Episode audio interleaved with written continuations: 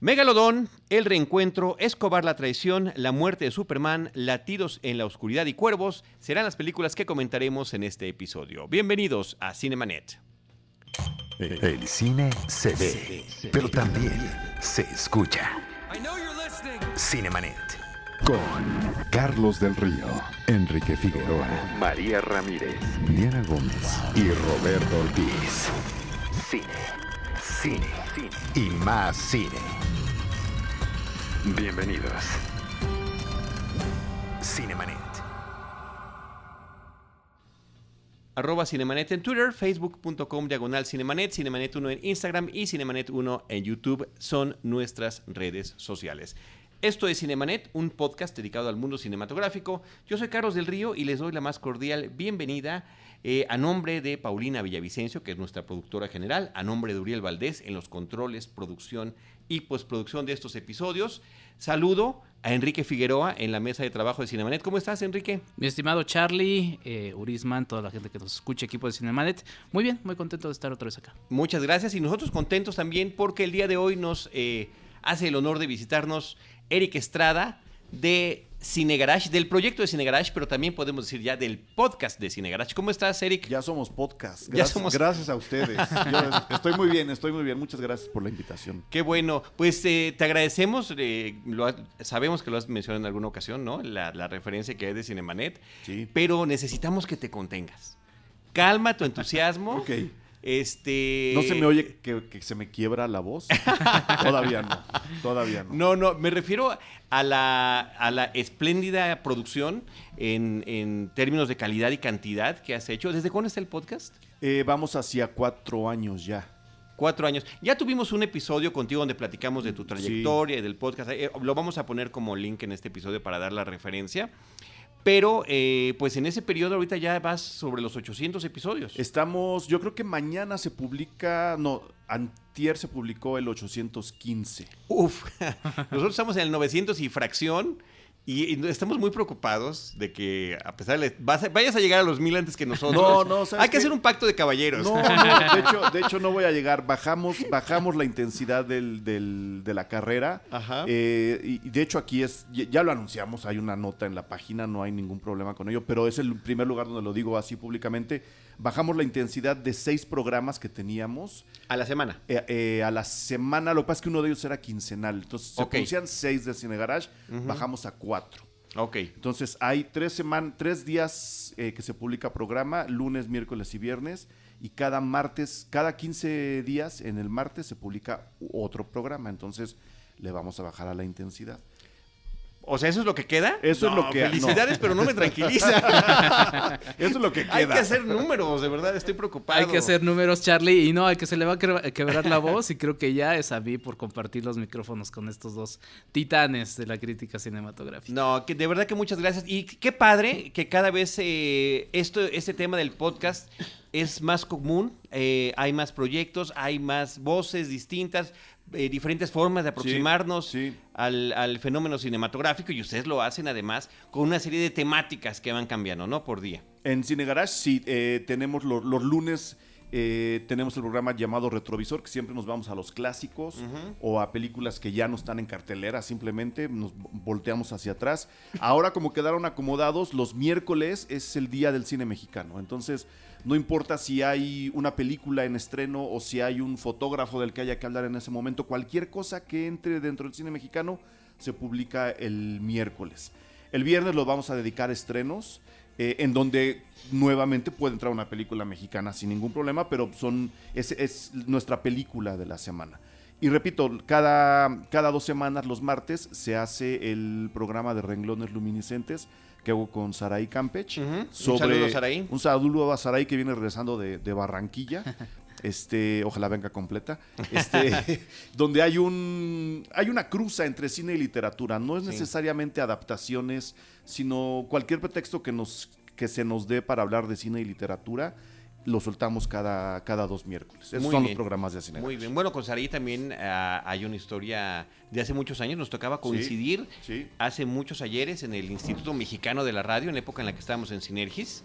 Eh, y después se fue con un equipo a Canal 11 y desde allí, bueno, ha hecho una, una trayectoria muy interesante. Además, en distintos ámbitos, eh, dentro de lo cinematográfico y de otro tipo de cuestiones culturales, que me ha tocado también participar, pues es una presencia que, con la que hemos tenido constancia a lo largo de los años. Saludos. Así que un abrazo. Muy bien. Pues vamos a arrancar con la cartelera. Justamente nosotros tenemos, vamos a recordar qué hacemos nosotros. Hacemos un podcast de cartelera a la semana y también tratamos de ir pues a la par con las entrevistas con los directores de cine mexicano y especiales ocasionalmente de lo que se nos vaya ocurriendo, ¿no? Recientemente tuvimos de rascacielos en el cine, ¿no? De Misión Imposible. De Misión Imposible. Hicieron un especial de rascacielos. Rascacielos en el cine, sí. es que mira. Ah, rascacielos, de varios rascacielos en el cine. Exacto. No de esa a propósito de Ah, rascacielos, no, sí, sí, así con el pretexto de rascacielos, Sí. vámonos, dirías tú, en un retrovisor, Sí. que es lo que ha habido, porque lo primero es que dices, bueno, es que esto es una cruza entre Infierno en la Torre y, y Duro de Matar. Y duro de matar. Y sí. que Duro de Matar ya era una referencia a Infierno en la Torre. Sí. Y con no tantos años de diferencia. Infierno de la Además, Torre es de los 70, Duro de Matar es 72. mediados de los 80. Sí, no había ni entonces, 15 años, creo, exactamente. entre una y otra.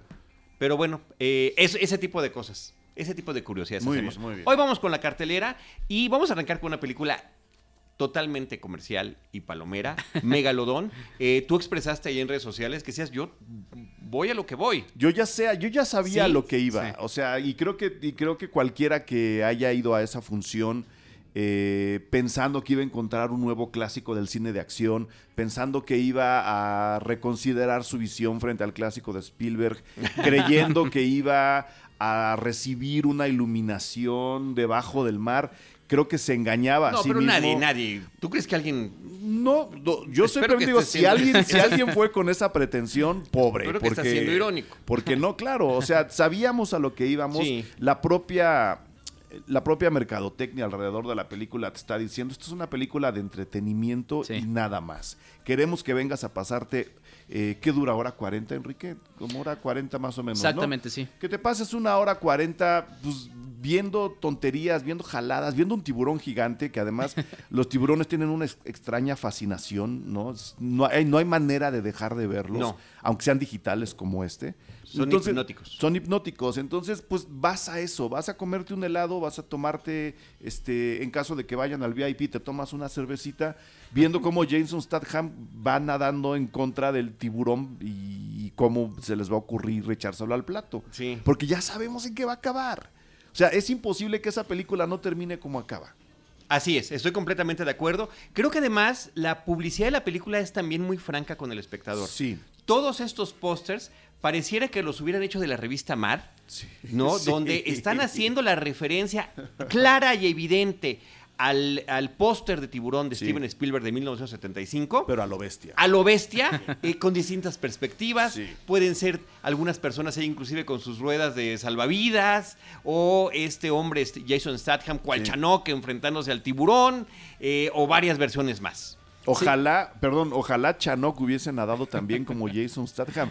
Yo ya lo había visto nadar en un, en un par de películas anteriores, pero nunca como ayer. O sea, ayer sí de repente lo veía y decía, qué bruto, qué bien nada este, qué bien nada. Sé que hay retoque digital y que la mayor parte de las veces no era él, pero cuando ves que es él, sí ves que es un hombre que sabe nadar muy bien. Y bueno, y, y además hay un apartado para desplegar su atractivo físico, Sí. el trabajo de, de- de- de gimnasio y demás que lleva, que había gritos, tú los escuchaste ahí en la sala de prensa. Susurros, gritos, suspiros, sí, sí los escuché. los Susurros de algunos caballeros y gritos de algunas damas. Sí. Podrían ser de envidia los susurros, no sabemos. Este, pero mira, yo voy a leer lo- rápidamente lo que puse. Ya ves que luego nos van a, a escribir una, un, Un breve comentario, sí. Y puse, Megalodón es lo que promete. Humor, acción e ironía sobre un subgénero sobreexplotado. Sí. Es que es eso precisamente, y ahora que mencionábamos el asunto de Rascacielos, eh, por ejemplo, Rascacielos sí se nos presentaba como una película seria, de acción, un poco pensando lo que, lo que sí fue Misión Imposible. Y Megalodón no, Megalodón te dice, nosotros vamos a hacer esto y cumple. En el caso, por ejemplo, de Rascacielos, no lo cumple y termina siendo un poco más parecido a lo que es Megalodón. Entonces, a mí me parecen siempre muy divertidas estas películas que se lo toman a la ligera y que, por ejemplo, debería ser un gran ejemplo para las películas de superhéroes, ¿no? Sí. Eh, que se lo toman demasiado todo en serio y cuando se lo toman así a broma está divertido y creo que eso es lo que, lo que logra de gran manera Megalodon, ¿no? Que creo que es lo que la salva a la hora de ir a verla, ¿no? Que Sí. nunca, como dices, nunca te están diciendo esta es la mejor película de tiburones que vas a ver en tu vida. No, Simplemente es una más de las películas de tiburones que vas a ver en tu vida. Nada más que en esta es un megalodón y está Jason Statham. Sí. Que creo, creo que no lo habíamos visto pelear con animales gigantes en ninguna de, esas pel- de sus películas. No, no, no, siempre son cuestiones de puñetazos, Sí, persecuciones, sí. carreras, vehículos de todo tipo, ¿no? Porque bueno, está lo mismo en la franquicia del transportador que este en la de los viejitos, eh, eh, ¿cómo se llama? la- esta- esta- Red. No, no, no, no, no. Ah, los otros viejitos. Los otros viejitos. Este, Los más hables, más. indestructibles. Ah, los indestructibles. Los Sí, otros The viejitos. Expendables. The Expendables. Y está también con los de Rápido y Furioso. Entró en Rápido y Furioso, pero contra animales gigantes nunca lo No, habíamos no, no visto. lo habíamos visto. Ese es, ese es el atractivo de la película. Pero ha mantenido su personaje, ¿no? Es Sí. un actor que mantiene un personaje tipo y que sobre ese se Yo va diría que el, man- desarrollando, el ¿no? personaje lo ha mantenido a él. Sí. Y no hay para dónde ir, ¿no? Con él, Yo creo que no, porque tú lo decías ayer, como no envejece y como se sigue viendo igual que en el Transportador 1, Sí. pues ¿para dónde se mueve? Yo, yo también me quedaría ahí como el Loco Valdés. Oye, ayer nos platicabas que te tocó entrevistarlo en el Transportador 1. Alguna vez en- cuando hizo Y- el Transportador y 1. recién empezó la película dije, y la habrá entendido, o sea, porque además tiene un acento muy, muy británico que Sí, muy yo creo fuerte, que ¿no? allí- en la película lo marca, porque sí lo puede disimular. Hay películas donde le entiendo más. Ayer no le entendía nada. Que además, digo, además siempre está con el respirador todo el tiempo en la boca. Pero ayer sí no le entendía yo nada, nada, nada. Oye, hay una cosa que me llama la atención de esta película de Megalodon que viene de Warner Brothers, que es también la que trajo Rascacielos, ¿verdad? Si no estoy equivocado. Eh, Creo que es. Mm, creo que sí. Ah, Rasca- no, Rascacielos es Paramount. No, No. no, no, no, eso No. estoy Esa segurísimo es que Misión no. Imposible, ¿verdad? Misión Imposible es Es para Es que no sé si es Universal o Warner, porque, perdón, ah, para la gente que nos escucha, sí. Es Universal. Exacto, Ok, sí. bueno. Eh, las dos películas tienen un inicio que se parece mucho a Cliffhanger de Sylvester Stallone. ¿Se acuerdan? Que Sí. Sí. tiene una pequeña misión al principio, un evento traumático y después tendremos que ver lo que sucede años después para que lo vuelvan a traer a la acción porque es el único que puede resolverlas. Y si no recuerdan eso, piensen en Desventurados. También. También. ok. Eh, y eso sucede tanto en Rascacielos como en Megalodón. Sí. Y además las dos están recurriendo a locaciones en China Sí. y actores chinos porque Yeah. le están apostando a este mercado eh, masivo de, de, pues es el país con mayor número de habitantes eh, y que además no está permitiendo, está muy restringida la cantidad de películas internacionales que llegan, ¿no? Entonces me parece que la- la- la- la- el anzuelo en este caso comerciales es muy evidente, ¿no? Meter a, meter a los chinos y meter la lana de los chinos, ¿no? que, es, que es lo, que, lo, más, lo que más le inyecta. Es que ese es el y a través asunto. de sus, a- de sus actores y actrices. Es que ese es el asunto, porque hay ciertas, hay, hay- hay estudios que han sacado que ciertas películas funcionan, por ejemplo, por mencionar Star Wars, por ejemplo, funciona mejor fuera de Estados Unidos que dentro de Sí. Estados Unidos. Y hay películas que están pensadas así, vamos, o sea, necesitamos de este mercado, entonces por eso van creándose esas, esas alianzas, ¿no? Entonces es interesante, porque además también la tienen cada vez más difícil en los Estados Unidos. Es más fácil en otros mercados. Sí. Oigan, México, bueno, por ejemplo. México, por ejemplo. Ahora, ¿qué ha pasado eh, con toda esta cantidad de películas que fue en, eh, Tiburón, la de Steven Spielberg, Joss, del sí. 75, venía de un éxito literario, Sí. de la novela. Que resulta que esta también es de una novela, basada en una novela Ahora que resulta- quiero leer y quiero saber de qué tamaño Debe es. tener Sí, tres páginas, pero Sí. vamos a leerla. La novela original era un bestseller. Sí. La película fue uno de los primeros, si no es que el primer blockbuster. El primero, ¿no? yo De- creo. El primer rompecuadras, como se podría traducir, de la gente que se aborazaba para ver la película y que también inició este tema eh, del planeta de los simios, James Bond, por ahí más o menos, pero de estar haciendo la secuela, ¿no? Inmediatamente Spielberg se deslindó y demás, eh, pero pues tuvo hasta cuatro, cuatro películas, más la cantidad de monstruos marinos Sí. que salieron en ese momento. Orca, Orcas. tentáculos, mantarraya. Oso Grizzly. Eh, Marinos, Marinos. marinos, nada, Ah, ¿no? sí. Come, del, come del río, Ah, marinos, come sí, del claro, riachuelo. bueno, y después otros monstruos, ¿no? También. Pirañas. Ya no del mar. Eh, y de repente llegamos ya donde es una parodia, es una broma. Están estas películas de Sharknado que son de verdad. Son, son un chiste. O sea, sí, son un chiste. saben que son un chiste también. Como, sí lo saben, pero aún así son medio dolorosas, ¿no? Pero a ver, yo les lanzo una pregunta a los dos. Eh, justamente Spielberg, cuando ve el libro de, de Tiburón y se le propone y demás, él lo que piensa es primero en su, en su anterior película, que es esta, ¿cómo se llama? Drive, eh, una en la que lo persigue un camión Sí, al personaje principal. Exactamente. Piensa justamente en esta como, como referencia y dice, bueno, en lugar de un camión voy a tener un, un- un tiburón. Tiburón. Sin embargo, detrás de la historia principal, la que está encima, en la primera capa, por así decirlo, de la cebolla, otra vez esta referencia a Shrek, em, hay otra historia, hay, hay, una subhistoria que es la relación entre el padre, el hijo y toda esta parte familiar. ¿Creen que haya otra película de este tipo que tenga esa profundidad, por así decirlo? Porque yo creo que todas las demás, inclusive las propias secuelas de Tiburón, se quedan ya nada más en el asunto marinos? de... No, yo creo que no, porque además, recordando Orca, que sí la vi, yo también. Recordando Orca que la vi en, y lo cuento siempre, no sé si estoy confundido seguramente, sí la vi en función doble con otra película en donde Charles Bronson perseguía a un búfalo blanco. Wow. Entonces era así del hombre contra la naturaleza. Y es justo eso, todas las otras películas son de un hombre duro, solitario, resentido con la vida que por alguna razón tiene que desahogar su furia en contra de un pobre animal, que en este caso es un tiburón, o luego era una, una orca, o luego fueron las mantarrayas. No había una historia real debajo, era una especie de venganza, enfrentamiento de, del hombre eh, pito chico en contra de, no, necesito demostrar mi hombría matando una orca, y se lanzaba. Creo que yo no recuerdo que haya una historia tan interesante como la de Tiburón. Porque, por ejemplo, en este documental de Spielberg que salió el año pasado en HBO, se explica un poco ese, ese subtexto de cómo sí es también la relación del padre tratando de demostrarle a su hijo en un momento difícil de la familia. Eh, entonces está este subtexto que yo no veo en otras películas del género. No, lo más que ha pasado es que le metan un discurso ecologista, mm, ¿no? Que de repente ves como un monstruo sale por ahí por culpa de una contaminación de no sé dónde pues o, la manipulación genética. O la manipulación genética. en lo profundo, sí, Sí, sí, sí, más onda, más estilo Frankenstein, que tampoco le entran a la historia real de Frankenstein, ¿no? O sea, que también es una historia padre-hijo, si nos ponemos, nos ponemos a verla así.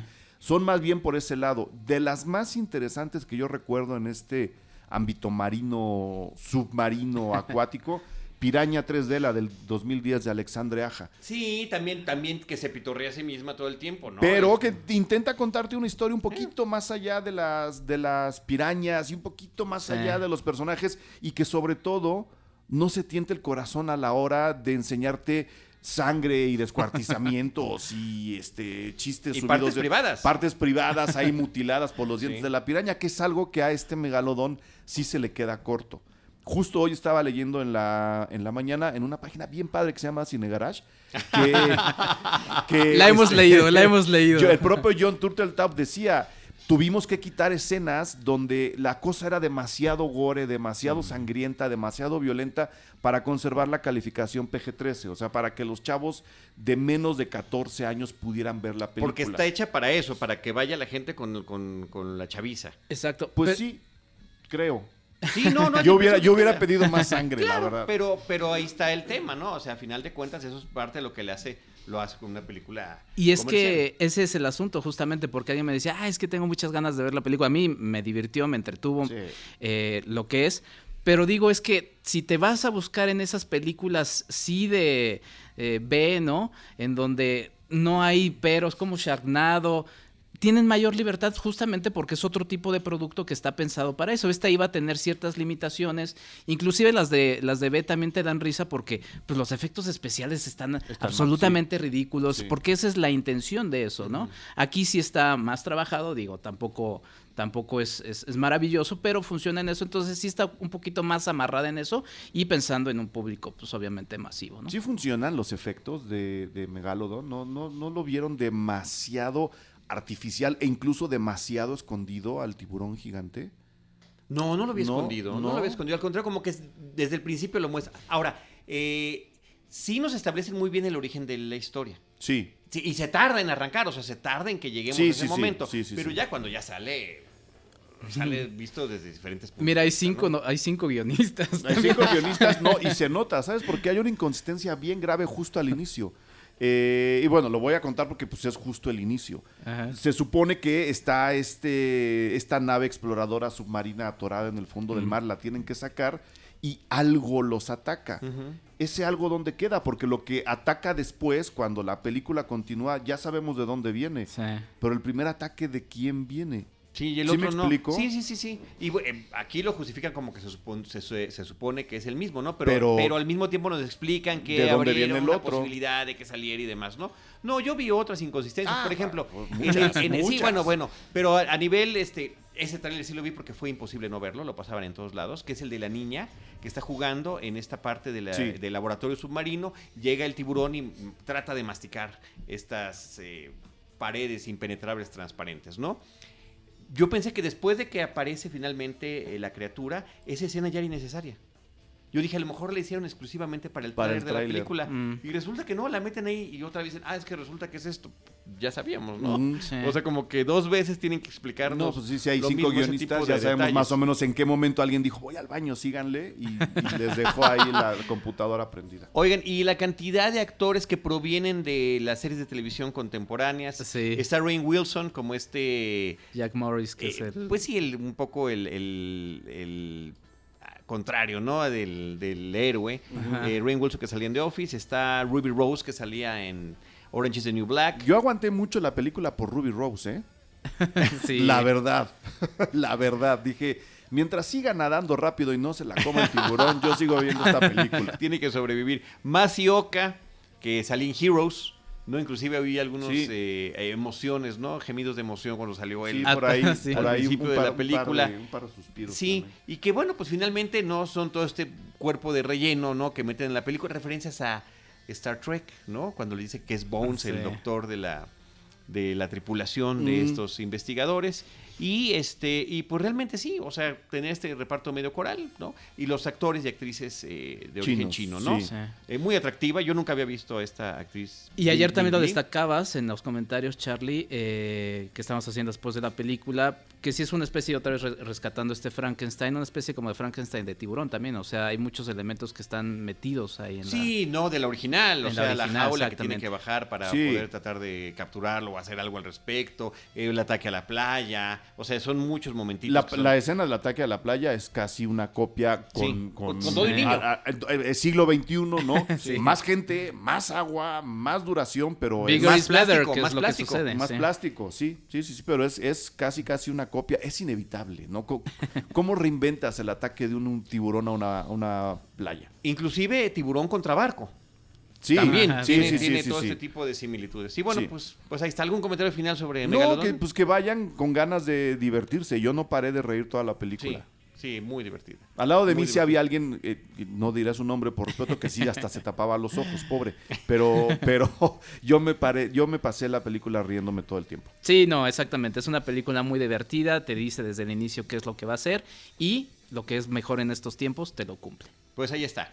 Megalodon. The Meg es el título original. Sí. Eh, que por cierto, no se llama Megalodon en inglés porque ya hay otra película que se llama Megalodon. Ya había otra como película. del Sci-Fi Channel 2. Ah, Yo había encontrado una, sí.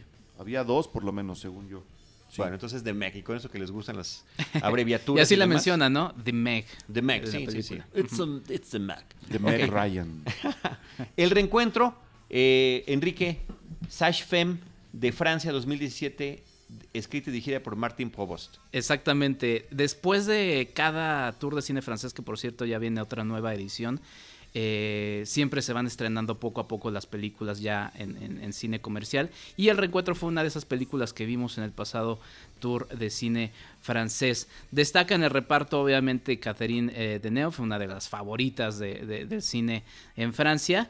Y nos cuenta la historia de Claire, eh, que es interpretada por Catherine Frot, eh, una señora que que vive mm, ciertamente reprimida, ¿no? En la vida en general. Es, es un personaje eh, extraño el de, el de Claire porque podría parecer que vive reprimida, ¿no? O sea, ella tiene un hijo, el cual va y viene porque está tratando de independizarse, eh, pero ella tiene un trabajo que le satisface. Ella es partera, Sí. trabaja, va, viene, no, no tiene hasta ahora ningún contratiempo, excepto que están a punto de cerrar el centro médico donde ella está trabajando. Entonces, viviendo sola, siendo callada, podría parecer un personaje hasta cierto punto que se, no reprimido, digamos que se guarda sus sentimientos. Sí, y que sobre todo eso se destaca cuando se encuentra con este personaje de Catherine Deneuve, ¿no? Que es ahí cuando, cuando marca ella la diferencia de lo que sucede. Es un personaje que tiene relación con ella cuando era niña y eh, que es diametralmente opuesta, ¿no? Y que, que creo que es lo que se lleva a la película, ¿no? La, la- la personificación de Catherine Deneuve. de Sí, este ese per- porque a final de cuentas eh, la película tiene una pequeña trampa.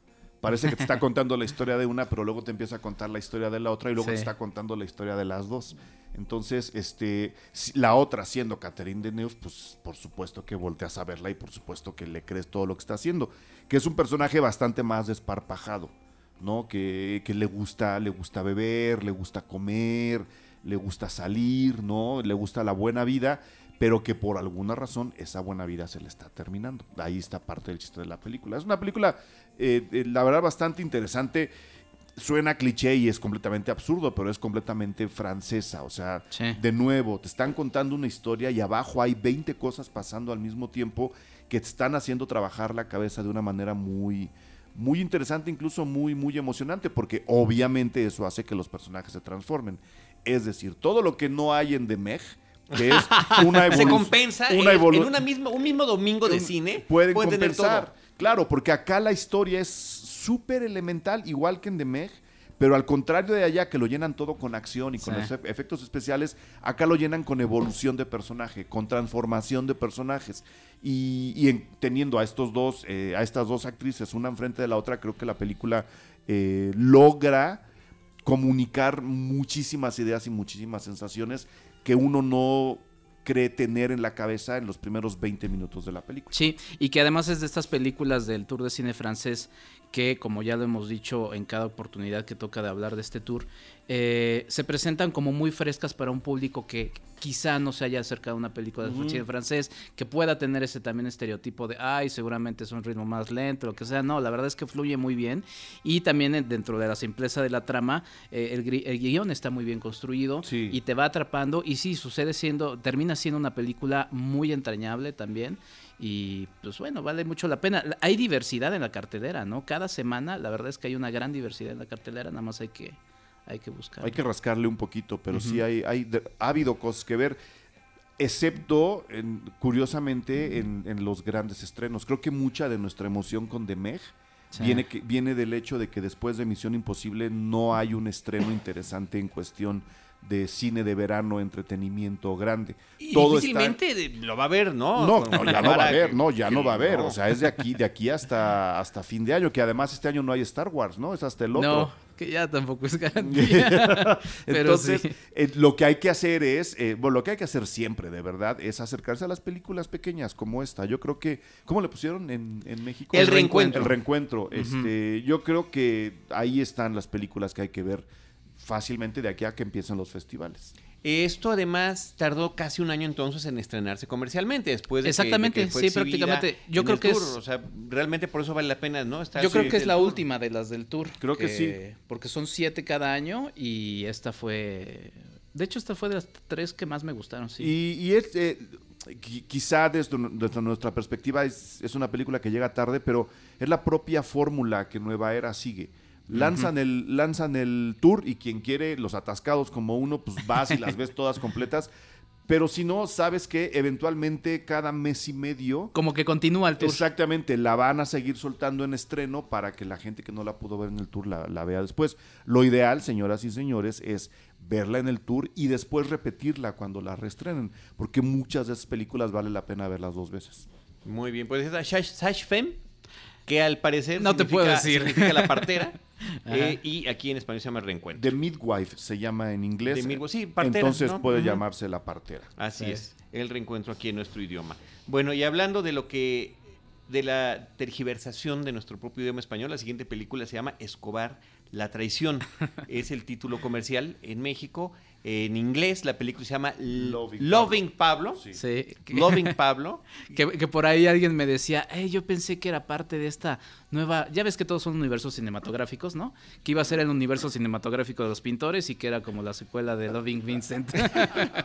Saludos. Loving Pablo No voy a, Picasso, mencionar quién me dijo. No, eso. deberías de decirlo, es una gran puntada. Es una gran. O sea, espero que lo haya dicho como puntada. sí. Lo esperamos. o como algo serio. Pues una película más, eh, este- en este caso de producción española, una Mm. coproducción de España y Bulgaria, pero eh, con esta, ya lo hemos hablado semana con semana aquí Enrique y yo, con esta mira del cine producido en España hacia el público internacional. Y entonces se hacen en inglés las películas. Hemos tenido una semanal prácticamente. Sí, desde Sí. hace un mes más o menos. Sí. Este, sobre Pablo Escobar, que por cierto, pues como que ya cansó un poquito esta moda de estar retomando a este terrible personaje de la historia de Colombia y Latinoamérica. Moda, sí es moda, eh, y me voy a equivocar en los datos y por favor alguien corríjame, pero yo veo que desde hace 6, 7 años Colombia ha estado impulsando, Colombia como país, ¿no? Colombia como, como plan incluso de, de promoción, está impulsando una campaña bastante agresiva de eh, colocación del producto Colombia, es decir, quieren poner a Colombia de moda. Por un lado, lo hacen en cuestión de promoción turística y paquetes y no sé cuántos y vengan al, al este, ¿cómo se llaman? Cuando, cuando acaba la, antes de la Semana Santa, los carnavales. Vengan al carnaval de no sé qué y vengan al carnaval. Baratísimo ir a Colombia ahora. Luego abren este, toda la posibilidad de hacer coproducciones latinoamericanas con muchísimas facilidades de una manera muy barata en un país como Colombia y toda la producción se va, o sea, el, el 50% de las series latinoamericanas se están filmando en Colombia. Eh, Pero temáticamente no es, digamos, lo más atractivo. No, no, temáticamente no. Ese es, ese es el error de poner en. Eh, me voy a poner político, perdón, la gente que me conoce sabe que no lo puedo evitar.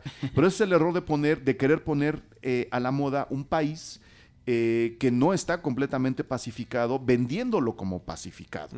No, tienen un problema político mucho más complicado de lo que creemos y aún así ellos quieren venderle al mundo la idea de que están ya del otro lado cuando no lo están. Parte de eso es que eh, parte de lo que ocurre con ese tipo de cosas es que por un lado hay promociones interesantes y hasta bonitas como los Juegos Centroamericanos y del Caribe, pero por el otro se cometen errores temáticos como todas las series de narcos, incluyendo la película de Loving Pablo, que no sabes si están glorificando al personaje o si, o si cae simpático porque está ubicado en los 80, 90. O sea, está mal contextualizado. Simplemente quieren que el nombre Colombia esté presente y ocurran errores como el que yo creo se cometen con Loving Pablo. Y contado a partir de una grupi, finalmente, ¿no?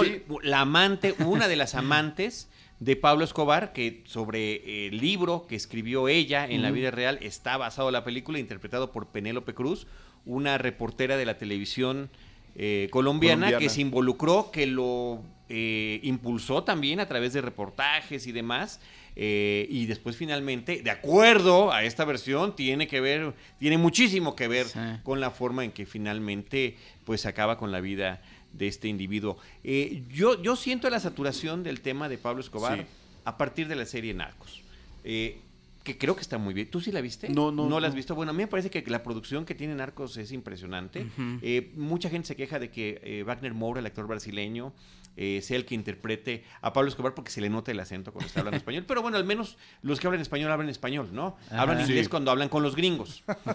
y después, por curiosidad, vi que había otra serie diagonal telenovela colombiana sobre Pablo Escobar. No puede uno ver ni 15 minutos por el tema de la producción. Eh, pero después también Benicio del Toro hace una película, Escobar, donde lo conocen a través de un surfer gringo que tiene una chica colombiana que le interesa y que resulta que es sobrina de Pablo Escobar. Creo que la de la de Tom Cruise eh, también tocaba el, lado, no, no, necesariamente Escobar, pero pero sí se metía también a la onda de, pues miren toda la bronca que pasó con Colombia. Ahí había... Ahí eso estaba interesante, porque era otro personaje. Exactamente, pero el empuje yo creo que está ahí. O sea, sí, sí hay una necedad por hablar de eso. Y cuando llega esta, siento que ya decir... Es Demasiado. mucho de lo que hemos visto, de lo que se ve en esta película Loving Pablo, lo vemos o lo vimos en las dos temporadas que Narcos dedicó al personaje con mucho más detalle mm. y bueno, puede llenarte uno con otro huequito. A, mí la de Narcos, además de que me parece que estaba bien hecha, creo que puede ser em, didáctica. Al menos entiende uno lo que hace muchos años se escuchaba como noticia, estaba uno medio niño y no entendías qué pasaba y de repente lo ponen en contexto cronológico. Dices, wow, qué terrible. O sea, Qué terrible individuo. Pero incluso hablando a nivel eh, aprendizaje, eh, didáctica, creo que Barry Seal era mucho más didáctica, es, la, de, es, la, de, Tom Cruise, porque, número uno, estaba contado con un montaje bien interesante, flash forward y flashbacks muy, muy padres, y por el otro lado había datos reales que iban cayendo durante la película que te acomodaban muy bien. Que eso lo hace también Arcos, ¿eh? También lo de ah, los datos es, que yo, es, preciso, ¿no? Eso, eso es, Narcos no la vi. Acá sí es una lluvia de datos impresionante. Barry Seal en ese aspecto es una película bien interesante. Es que sí, sí, la verdad es que sí hay una gran saturación. Otra vez regresando a lo que decía Eric, este asunto de de por un lado se está vendiendo el país con, con, otro tipo de productos, la música, por ejemplo, los festivales de música, y por el otro lado está, o sea, tampoco está pacificado, y por el otro lado está esta mitificación de estos personajes que también ha provocado un turismo para, eh, para eso, aunque no, no, está, no, está, o sea, no es algo oficial, no hay un Escobar Bus que te vaya llevando, pero sí hay gente que va subiendo, se presenta en la película, digo, esto no es spoiler, esto es historia, ¿no? Eh, en una cárcel que ese mismo se construye y ya es otro tipo de cosas y la gente, o sea, si preguntas oficialmente dónde está, la gente como que no te dice, pero si ya le preguntas a la gente que está ahí cerca, te dice, ahí está. Y si hay un turismo, la verdad es que sí y también este asunto de, las perspectivas, o sea, puedes platicar una, un mismo tema 40 mil veces, pero la idea es presentarte algo, algo novedoso. Yo no he visto estas series de narcos, pero también hay una saturación misma, y hablo como mexicano, del tema, del tema narco. O sea, ya también mediáticamente hay una saturación ya que compite con esta saturación de las series. Entonces, cuando nos encontramos con una película como Escobar la traición, dices, bueno, por lo menos quiero que me ofrezca algo distinto. Claro. Y creo que no lo hace. El tema no es que dejen de hablar de los narcos, el tema es que nos den una visión distinta de la vida de los narcos. Y ninguna de las últimas películas que han salido nos lo han entregado. Y creo que Loving Pablo no es la excepción. No, tampoco. Y, y, es una lástima porque la mezcla, más allá de la historia, y más allá de que por momentos sí te pintan a Pablo Escobar como lo que era, ¿no? Un, macho frustrado, este, con complejo de inferioridad, que, buscaba el respeto a través del dinero y que eventualmente se le, se le vuela la olla, pues porque era un hombre completamente inculto, era astuto, pero no era ninguna lumbrera. Por ahí queda dibujada esa, esa personalidad. Pero el resto de la fórmula, a mí, cuando empezaron a, a sacar los avances y hablar de la película, me atraía mucho ver a Bardem y a Penélope ah, juntos trabajando está muy bien. Dirigidos por Fernando León eh, de Aranoa. De Aranoa, que además hizo el guion. Yo decía, aquí va a haber algo, ¿no? A mi familia me gustó mucho, a mi barrio me gustó mucho, a mí Los lunes al sol me, me gustan sus películas. Tenía todo para, como dices, darnos algo nuevo, darnos una visión distinta, contarnos partes de la historia que no habíamos visto o revelar otras y la película no lo hace. No, no lo hace, no lo hace. Y luego es este tema, pues, de que son actores españoles, producción española sobre personajes latinoamericanos y están hablando en inglés. Entonces, con acento colombiano. Sí, con supuestamente con acento colombiano, ¿no? Y lo único, pues, que rescata uno de las diferentes versiones es el famoso Malparidos, e hijo de puta, que, que, se repite entonces y que aparentemente, pues, yo creo que sí lo decía el señor, ¿no? Pues me imagino que sí, porque en la película lo dicen como 20 Sí, y en la serie también, en la serie también. Eh, Oscar Jaena también está ahí en la fórmula. Em, el personaje que él lleva insisto, están como más completos. Aquí, aquí queda como de relleno también, ¿no? no es que todos los demás están de relleno. No se nota claramente, no entiendes nunca bien quién es quién. Eso eh, me parece muy mal. O sea, toda, toda la fascinación, eh, que tampoco es admiración, y esa, yo creo que ahí, ahí hay que hacer la distinción. O sea, todo lo que sí consigue Francis Ford Coppola en El Padrino, dibujando esta otra mafia, dejándonos ver que son también unos animales, pero que tienen que trabajar en equipo, toda esa mecánica que creo que también existía en su nivel, es otra mafia. ¿En Sopranos? Eh, no, en, en, Escobar, en, Robin Pablo. O sea, la mafia colombiana también tiene esas estructuras, están en otro nivel, ¿no? Es una mafia mucho más bruta, es una mafia sin códigos, pero creo que explicar esa mecánica le habría dado, por mucho que estén basadas en el libro, le habría dado a la película un poquito más de motor como para interesar. Y además también queda como ahí en el aire como cuál era un poco la intención ¿no? Porque se presenta obviamente el gobierno de los Estados Unidos, pero que creo que queda ahí como una pincelada, eh, los otros carteles. Al final termina siendo, bueno, o sea, como que dices, bueno, sí es una oda A o, no lo es, porque parece ser así, o sea, todo lo demás se toma en, la pincelada. Y lo que también me parece un poco triste es esto, o sea, sí ver a estos dos actores, Javier Bardem y Penélope Cruz juntos, pero la actuación es muy dispar de los dos. la verdad es que yo sí padecí un poco a Penélope Cruz, como me decía Eric antes de entrar a, grabar. Pues sí, también el propio personaje eh, se presta así, pero también creo que se nos va un poco ella. Javier Bardem creo que está bien, Pues está bien, está muy bien caracterizado primero que nada. Sí. Y después Su prominente la panza, barriga, la panza, sí, que es protagonista de la película. La barriga. Sí, yo me quedé pensando, ¿será verdadera o Yo creo que No no, lo porque hizo. no se la rascaba. Quien tenga panza y no se la rasque no es de él. Sí. Sí. Dije, fue como de Niro, ¿no? En Toro Salvaje, o este, o, o está tenía una prótesis ahí. Como Santa extraña. Cláusula. Pero no, pero el tema de las expresiones, hay una escena donde está platicando, ¿no? Con otro de sus secuaces, que él está en la alberca y como cocodrilo, ¿no? Nada Sí. más está sacando los Sí. O sea, hay, hay momentitos así bien logrados. Y, de- y uno que otro plano secuencia, que como para Sí. darle realismo al asunto. Y algunas tomas de aéreas, hay una de ahí, un Sí. atentado que está. pero al final no están todas, ¿no? no, No. nada encaja. Tan, tan nada encaja que, eh, pues bueno, quien la vaya a ver, a ver si podemos checar de qué año es Señor Matanza, la canción de Mano Negra. Ah, Ahí te la acomodan a mediados de los 80. O sea, Mano Negra a mediados de los 80 no existía. Ok. O sea, inconsistencias Manu de ese Chao. tamaño. De- Yo, yo creo que Manu- el señor Matanza es de mucho después. Y conforme iba yo checando la de cronología, principios de los 90 posiblemente, la meten ¿no? a, la mediado- a mediados de los 80. Ujú. cuando, cuando Escobar declara la guerra, en, en- o sea, la guerra al gobierno en, pro- en el propio Colombia. Bueno, pues ahí están uno de tantos datos de esta 94, película. señor Nove- Matías. Fíjate nada más, sí, Fíjate. 10 años casi. ¿En qué año murió? Casi por ahí, 10 ¿no? años. Sí, 94, 93, 94, sí. Muy bien, pues ahí está Loving Pablo. Bueno, también sale Peter Sarsgaard, Peter Sarsgaard, sí. que no creo, no, no mencionamos. Está a punto de decirlo, o lo dije, pero este es un tipo que me hace muy interesante. Yo no sé por qué no ha hecho más cosas. Sí. Como que tiene una mirada y una expresión decías, que sí. puede ser muy A perturbadora. mí me cae muy bien. Sí, a mí también, o sea, y digo, ¿por qué no sale más? Y este- ese era un personaje que yo creo, que, insisto, por mucho que esté basada la película en el libro, quien debió haber contado la historia era el personaje de Sarsgaard. Pues entonces, ¿sabes qué? Eric? Haz tu película. No, tienes que ver, no.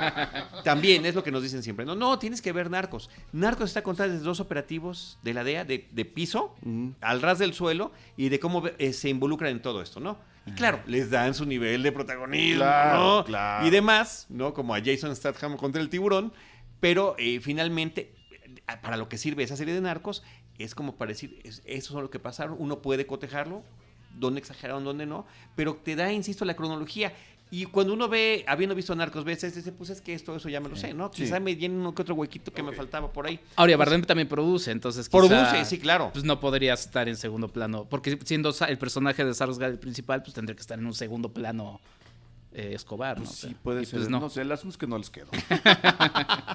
Ahí está, Escobar, la traición, Loving Pablo, en el título original. Eh, la muerte de Superman, The Death of Superman, es un producto que está llegando al mercado digital. Enrique, tú llamaste la atención sobre ese lanzamiento de Warner, Sí. basado pues en lo que fue en su momento un esfuerzo de DC Comics de llamar la atención, de traer y rescatar una vez más a los lectores haciendo algo inédito y terrible que sería que Superman muera.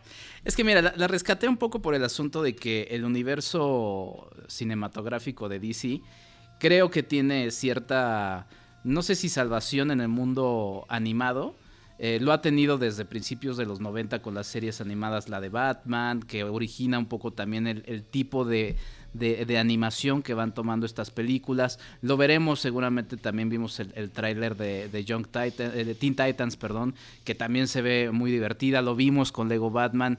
Creo que el mundo animado de, de DC está está interesante. Y aquí lo que me llamó particularmente la atención de esta nueva versión de La Muerte de Superman, ya había salido otra en 2007, esta se llama La Muerte de Superman, es que está tratando de conectar ciertos elementos del mundo de, de las películas de, de live action. Porque sí está. eh, eh, al, Flash que está recuperando es el de la película de Justice League, el, Green Lantern que no sale, pero lo, lo rescata de este universo. Y pues bueno, no deja de ser siempre una curiosidad porque Superman pues siempre ha tenido para algunos que yo, por ejemplo, yo nunca fui tan fan de Superman. Y mucho era porque pues era un tipo que no podía, o sea, nadie le podía ganar más que ¿Tú, con la piedrita verde. No, ¿No eres yo, yo me enteré que existía cuando se murió, en- por ahí del No, me 92. dio- Hace rato nos dijo, fu- fuera del aire, ¿verdad? Sí. Que, que no le dejaban ver a Chespirito. No. Ah, sí. Y aplaudimos a sus papás. Pero Superman. No, no, sí sabía. on. No, claro, que- claro que sabía quién era Superman, pero no, yo de los muy pocos cómics que leí, llegué a leer Batman, Ajá. de muy, muy chavo, y llegué a leer eh, Spider-Man, pero. Las ediciones mexicanas que Ajá. te Sí, compran claro, ahí eh, el domingo, o sea, sí. nada, nada de seguir la secuencia y estudiar, no, nunca fui de cómic. Obviamente sí sabía quién era Batman, pero si yo de niño hubiera tenido que escoger a uno de esos dos, yo escogería siempre a Batman. A Batman. Sí, bueno, yo, el, mi superhéroe, lo he dicho varias veces, siempre fue, y lo leí en cómics semanalmente, Spider-Man, el hombre araña por novedades editores, no salía los miércoles. Sí. Y este, pero Superman es Superman, o sea, siempre Sí. ha sido. Y, y la gran, y la película de Superman La del- película, del sí. 79, pues me parece que es fundamental. Pero por ejemplo, el hombre araña tenía esta, y que fue el atractivo de ese personaje cuando se lanza, era esta cuestión de que era un chico como los que leíamos los cómics. sí, claro, ¿no? no, no, ese era, ese era Bruno Díaz quizá pues, sí era humano, pero pues también era un mega ¿no? en las ciudades reales, millonario. ¿no? Y. Superman siempre tuvo ese, ese problema. Era una etapa finales de los, de los 80, inicios de los 90, en la que el mundo del cómic tampoco iba, iba tan bien en, en ventas. Actualmente sigue siendo lo mismo, gracias a las películas está sobreviviendo. Pero eh, también era esta forma de cómo hacemos más interesante un personaje como Superman. Pues lo matamos. El cómic tal cual es- son putazos a diestra y siniestra. O sea, son varios números que terminan en, en el gran putazo final que es este Doomsday contra, contra Superman. Y aquí tratan de darle otra, otro cariz, otra cierta eh, serie de ideas, un poco este asunto de, de mm, humanizar a un Superman. Y creo que eso está bien. Eso, creo que eso funciona Sí, que- bien. Que, ya se ha hecho también. En, o sea, lo que tú Sí, dices es correcto. Creo sí, que está funcionando mejor eh, DC En el mundo animado, En el mundo animado, con sus diferentes versiones, tanto las series como las de comedia. Teen Titans, ya lo he dicho varias veces, me fascina, me parece que es divertidísima. Sí. Aluden a ella constantemente. Aquí Flash, por ejemplo, cuando llega en una de las primeras en el prólogo para volver a presentar a los personajes y ubicarlos en Metrópolis, dice, ¿será muy tarde para que me meta a los titanes? Este, habrá límite de edad porque pues lo agarran como para rescatar ciertas cosas nada más. Eh, se menciona a Pete Ross, ¿no? Por ahí los papás de, de Clark Kent, eh, un personaje que como que fue muy rescatado reciente, bueno, ya ni tan Pues recientemente. un gran amigo, en la serie De- Smallville, Sí, como sí, que sí, tenía mucho más relevancia allí. El tema de que los dos papás están vivos, ¿no? Porque pues también la muerte de Jonathan Kent tanto en la película Ajá. como en la serie son parte, en las dos películas además, Sí. ¿no? Eh, son momentos fundamentales de la formación y de la madurez. Sí, pero ahí Clark era, por Kent ejemplo, Kal-El. ahí era, por ejemplo, importante también de tenerlos a los dos porque era un poco este, pues no poder tener el duelo, ¿no? Porque pues ellos lloraban a, a- a Superman y a Clark Kent, pero pues quiénes son, o sea, ustedes Bueno. quiénes son, ¿no? Porque se acercan a Superman. que tenga que rescatar como siempre a Lois Lane, que le rescate de un helicóptero como en la Sí. película, eh, o cosas que también resultan un poquito perturbadoras, como el hecho de que veas a los Kent eh, observando eh, la muerte de Superman televisada. Ah, ese ¿no? también es un elemento todo- que... todo es en- Como la de Pablo Escobar. Prácticamente, sí. Sí, que ese es un elemento que también aparece acá, el asunto de, y está muy presente en esta versión nueva de la muerte de Superman, los, eh, los las selfies de todos los que están ahí presentándose, oye Superman, nos tomas una... Y creo que eso sí es un poco de contraste para volver a humanizar un poco más a- Sí. al personaje de Superman. No es excelente la película, está entretenida y bueno, ya La, sabemos que- lástima que desde el cómic original el tema es a golpes, ¿no? O sea, que todo se tiene que resolver a golpes, Sí. terminar a golpes y... Sí. O sea, me parece una tontería que, que tenga que venir una criatura grandota, fuertota como Doomsday para que se le den la torre a todos los de la Liga de la Justicia y eventualmente Y es que te digo, era, esa, Superman. era esa, esa etapa en la que querían matar personajes. Así mataron a un Robin. Y continuar con esta situación perenne, ¿no? Relacionada de, de- de pasajes bíblicos, este, en este caso el Nuevo Testamento con la historia de Superman, ¿no? Sí. Aquí con el final, ¿no? Sí. Porque antes era como el Moisés del Viejo. Testamento, Sí, sí, sí, sí, el sí. que llega y demás. Ah, me gusta que rescaten la nave original. Ah, sí, el claro. y no la de la película, aunque Que también salen los cristales, o sea, sí, efectivamente como que ¿Cómo es la meten nave de original? todo. Pues es como un cohete. Ok. Es como un cohete, no como, la piña- tradicional, no como la piñata, flash, más Flash Gordon. Este, sí, totalmente. Sí. Flash- Y no una piedra como esta. No, no, exactamente. no la piñata. Es la gran Sí, sí, sí. Que la piñata es muy bonita. Es. Además, el hecho de que, de que sea piñata, ¿no? Con los cristales y que finalmente pues entra como un meteorito es increíble. Sí. Pues nada más una anotación, hay un mejor cómic que narra también hay un asunto de un Superman eh, mortal que se llama All Star Superman, búsquenla. Eh, si no me equivoco, es este Morrison el que lo escribe. Y chéquenlo. La verdad es que yo casi no me gustaba el personaje, leí ese cómic y lo que dije, ok, ya, Muy entiendo todo el ¿La fenómeno. película es solo para fans? Pues yo creo que sí. Y, y como para fans un poco más maduros, ¿eh? Porque sí, la violencia eh, y hay Sí. muerte, sí No está... es No, está muy violenta. No, sí, sí. está muy violenta, sí, yo... le- Sí. el mío que está cumpliendo ocho años. en No, estos- en nada. estos días. Le dije, no, todavía no. Tú vas a ver Megalodon. Pues es, sí es más fácil llevarla a ver esa. Pues yo creo que Oye, sí. curiosamente, Rain Wilson, que es el, el empresario de Megalodon, es la voz del ex Luthor Ah. en esta versión de, de la película. Y tiene Rosario Dawson, es eh, la Mujer Maravilla, eh, Jerry O'Connell de Superman, Rebecca Robinstein es Lois Lane. O sea, trae un reparto interesante. de- Interesante, sí. De, de voces, eh, de actores muy conocidos, ¿no? Sí. Pues ahí está La Muerte de Superman. ¿Dónde se consigue? O sea, está a la venta. Está en digital y a partir del viernes 10 de agosto, que seguro yo creo que ya está este Ya pasó. Ya podcast, pasó, ya pasó. eh, ya está en digital, en Blu-ray. Muy bien. Pues ahí está The Death of Superman de Jay Castorena y Sam Liu, que son los directores. Latidos en la Oscuridad, el título original es Bad Samaritan, película del 2018. Es una película de 2018. Está interesante, nos presenta la historia de dos eh, ladrones que son eh, Sean Falco y Derek Sandoval, que eh, son ballet parking y lo que hacen es, una vez que les entrega el cliente su auto, eh, buscan dónde está la casa de este cliente, entran y mientras él está comiendo, pues roban las, las casas. Eh, lo que sucede es que el personaje de Sean Falco se encuentra con que en una de esas casas eh, hay una mujer encadenada a una silla. Y se queda un poco con este asunto moral de, bueno, ¿qué es lo que voy a hacer? Salgo, la rescato. Y... ah, des- Obviamente nunca se le ocurre llamar a la policía porque ahí se acaba la película, ¿verdad? Y porque él está. Porque es un ladrón, crimen, ¿no? Sí. Tiene, tiene un- poco exacto este, este asunto moral de que pues, no puede llamar porque exacto, se lo, lo atrapan a él. Y de una decisión que toma se desata todo, todo el infierno. Creo que la premisa está interesante, creo que empieza bien la película. El director es eh, este Dean Dev- Devlin, que Dean Devlin. lo recordarán por películas como Geotormenta. No, bueno, pero, pero antes de eso, o sea, él es el partner de escritura desde hace muchísimos años de Leonard Emmerich, de todas estas películas Claro, de grandes claro. Él destrucciones. escribió La Godzilla, la, la del 90 y ¿qué fue? 98. Sí, Él- Independence sí. Day, este, de, de- de Soldado Universal. Sí, sí, o sea, sí, sí. desde allá viene. Sí, Pero desde allá como viene. guionista, ¿no? Y no sé, que Geotormenta es horrible. No, ¿Está en nivel Eso la Geotormenta esta? ¿Está en nivel No, Geotormenta? de hecho, creo que es una de las sorpresas que dices, ah, mira, o sea, está interesante, no, no es tan malo, pero creo que sí hacia el final se le termina... El villano es muy interesante, que es, es este David Tennant interpretando a Kate Ehrenreich, que sí es un psicópata, la verdad que sí, sí, sí termina dando suspenso, pero creo que hacia el final termina caricaturizándose y ya todo termina siendo tan... Se le va creo que de las manos al, al guion y no es tan mala, creo que es una buena curiosidad. Eh, yo me entretuve, la verdad, pero bueno, tampoco es que El guion no es de él. No. El guion es de Brandon Boyce. Exactamente, sí.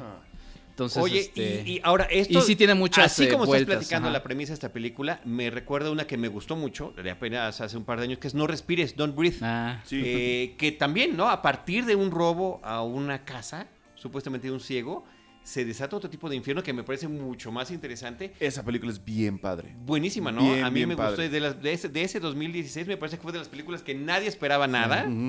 La chica además es... No sé por qué no sale más, por qué no sale más Jane Levy en películas. Tiene una serie muy simpática que se llama Suburgatory, una parodia increíble sobre el mundo de los suburbios. Digo, lo ha hecho mucha gente, Sí, ¿no? El sí, propio sí, Tim. Burton se ha burlado de eso. Pero en Suburgatory, o sea, poner lo que es este, un purgatorio y un suburbio, ¿no? Está, hasta el título es interesante. Pero bueno, pues recordar eso, ¿no? La de No. Respires me parece que Y vale esta, la pena esta también juguetea un poco eh, latidos en la oscuridad, un poco con el asunto de cómo utilizamos los celulares para guardar tanta información, para guardar cosas íntimas, ¿no? Y cómo alguien pues, que tuviera la capacidad de acceder a ello podría utilizarlo en nuestra contra. Entonces, eh, está interesante. Bueno, pues ahí está Latidos en la Oscuridad. Bad Samaritan, el mal samaritano, ¿no? Jugando con este Sí. que un buen samaritano hubiera llamado a la policía. Claro, un mal, un mal samaritano, Un samaritano, no, por eso, pues. por eso preguntaba yo, porque el nombre en español para variar es terrible. Sí. Terrible, latidos en la Sí. Te pi- piensas más en una película de terror, aunque tiene suspenso y... Sí, pero no es sobrenatural. No, exactamente. Don't Breathe le hubieran puesto, le hubieran podido poner también Latidos en la Oscuridad. No, ayer era parpadeo en la oscuridad. Óyeme, pues bueno, para concluir, eh, Cuervos, Coparna, una película sueca que estuvo en el foro, está entrando también en cartelera. Exactamente. eh, Cuervos, que pues, yo creo que sí es, es la película eh, que si alguien quiere ver algo distinto, interesante eh, y, que, le pueda llenar, creo que es Cuervos. Es una película sueca del año pasado, estuvo en el 34 Foro, como ya dijo Charlie, y dirige y escribe Jens Asur.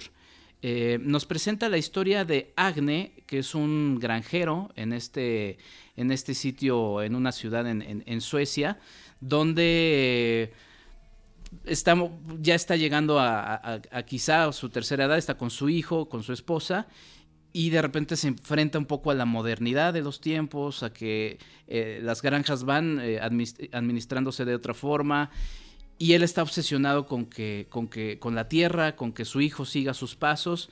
Eh, la película transcurre en una lentitud destacada que yo me acuerdo en la, función en la que la vi, muchos decían, ah, es que es muy lenta película. Y, justamente también lo mencioné cuando hablé de las otras películas del 34 Foro. Creo que eso más bien también puede ser un reflejo de lo acelerado en lo que vivimos, ¿no? Sí. Entonces, eh, y pues bueno, si uno va a esos lugares inhóspitos y de repente uno sale de la ciudad y va a otros lugares y siente que la vida pasa más lento, ahora imagínense en una, creo que es un pueblo como de 200 personas, o sea. Entonces, eh, está muy interesante. El personaje de, de Agne lo interpreta un actor que se llama eh, Raine Brynolfsson. Y la verdad es que es muy interesante su evolución. Sí termina eh, pues enloqueciendo por esa obsesión que tiene. Eh, hay, escenas muy fuertes y muy interesantes que, la gente se va a encontrar. Eh, está bellamente fotografiada. Jonas Salari, que es el fotógrafo de esta película. planos muy lindos. Pues esos paisajes también que claro. creo que alguien malo, muy malo podría estropearlos. Y pues bueno, la verdad es que está interesante. Cuervos, una película de Suecia. Estrena comercialmente. Estrena comercialmente, sí. Por Parna es, es el título original. De repente también pasa, ¿no? En el 34 Foro tiene su espacio definido y a lo largo de las semanas se van estrenando, exactamente. Perfecto, perfecto. Pues bueno, con eso llegamos a la conclusión de lo que es esta cartelera comercial. Voy a repetir las películas que comentamos. Cuervos, Megalodón, El Reencuentro, Escobar la Traición, La Muerte de Superman y Latidos en la Oscuridad. Estimador, y qué gusto que nos hayas acompañado. Muchas cuando gracias. Quieran, cuando quieran. Para estos recorridos de nuestra cartelera semanal. Y, qué bueno que estamos expandiendo, ¿no? También con Enrique a través de lanzamientos en digitales, a veces con temas de televisión. Por ahí tenemos arrastrando Godzilla, ¿no? Exactamente. la, una animada que salió en Netflix. Porque uno Godzilla en Netflix y no tienes la cantidad de... Sí, no, no, salen hasta porno. Netflix. Recuérdanos, ya los estuvimos mencionando al principio, pero danos los datos de las redes sociales y, lugares donde la gente encuentra Cine Garage. Eh, tal cual, en Instagram, en Facebook y en Twitter es eh, Cine Garage tal cual, con las respectivas arrobas. Eh, Facebook no lleva arroba, nada más lleva la diagonal, pero todo es, todo es Cine Garage. Estupendo. ¿Y tu, tu Twitter? Mi Twitter personal es arroba mezclillaguarra. Si quieren escuchar de cantinas, de básquetbol, de fútbol americano. Y de béisbol. De, béisbol y también de cine. También de cine, ahí. Estupendo. Enrique. Pues muchas gracias, un gusto haber compartido el micrófono con ustedes y bueno, también la invitación a la gente que nos escucha para que en Cinemanet escuchen la entrevista que también le hizo ya hace unos pues que un año, un año y medio. Ay, no, no más o menos contigo, quién sabe. Con, Eric Estrada. Sí, aquí lo vamos a poner, está en, el post de este episodio, ahí está el, link al episodio. Y también en, en, Cine Garage que escuchen la que te hizo. Sí, con Paulina Villavicencio. Y con Paulina, exactamente, para que, escuchen la voz de Paulina que siempre la saludas. ¿Sabes qué? Esas, es, que se quedó calladita en ese programa. No, no, sí estuvo participando. ese Tommy Daki, estar de entrevistador a entrevistador cambia todo, ¿eh? Sí. Cambia todo. La verdad que, es, que sí estuvo padre la experiencia. Muy bien, pues ahí está. Este, Muchas en, ambos casos. Gracias a todos. Eh, yo soy arroba Charlie del Río. Eh, Cinemanet eh, nos pueden pues encontrar en iTunes y también en nuestro portal cinemanet.com.mx. En cualquiera de esos espacios, nosotros les estaremos esperando con cine, cine y más cine. Esto fue Cinemanet. Con Carlos del Río, Enrique Figueroa, María Ramírez, Diana Gómez y Roberto Ortiz. El cine se ve, pero también se escucha.